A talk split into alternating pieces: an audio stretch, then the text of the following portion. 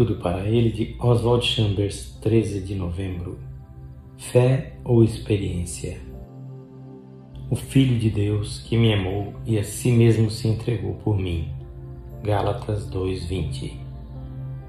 Para chegarmos a uma devoção absoluta ao Senhor Jesus, temos que dominar os nossos humores e sair do jogo de esconde-esconde. Lembre-se de como o Novo Testamento mostra Jesus Cristo e depois pense na mesquinhez da nossa miserável fé. Ah, eu não tive esta ou aquela experiência.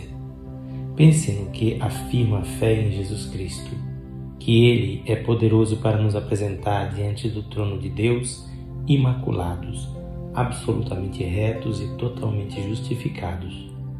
Tome uma posição de irrestrita e reverente fé nele, pois ele se tornou para nós sabedoria e justiça, e santificação e redenção.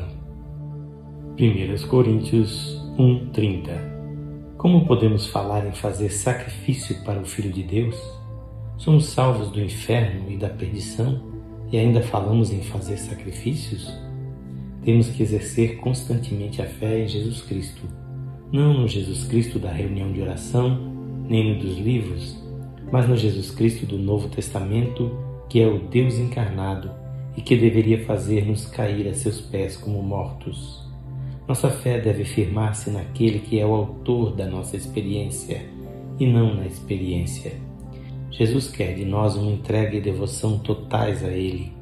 Não podemos conhecer a Jesus Cristo por meio de experimentos, nem contê-lo dentro dos limites de nosso coração, mas tendo confiança total é que edificamos nossa fé. É nesse particular que vemos como o Espírito Santo se impacienta com a incredulidade. Todos os nossos temores são pecaminosos. Tememos porque não queremos nos alimentar na fé. Como é que uma pessoa que está identificada com Jesus Cristo pode ter dúvida ou medo? Nossa vida deveria ser um maravilhoso cântico, revelando uma fé triunfante e invencível. Esta leitura é feita por seu amigo Pastor Edson Grando. Que o Senhor Jesus abençoe a sua vida e que você possa ter uma fé completamente firmada em Jesus Cristo.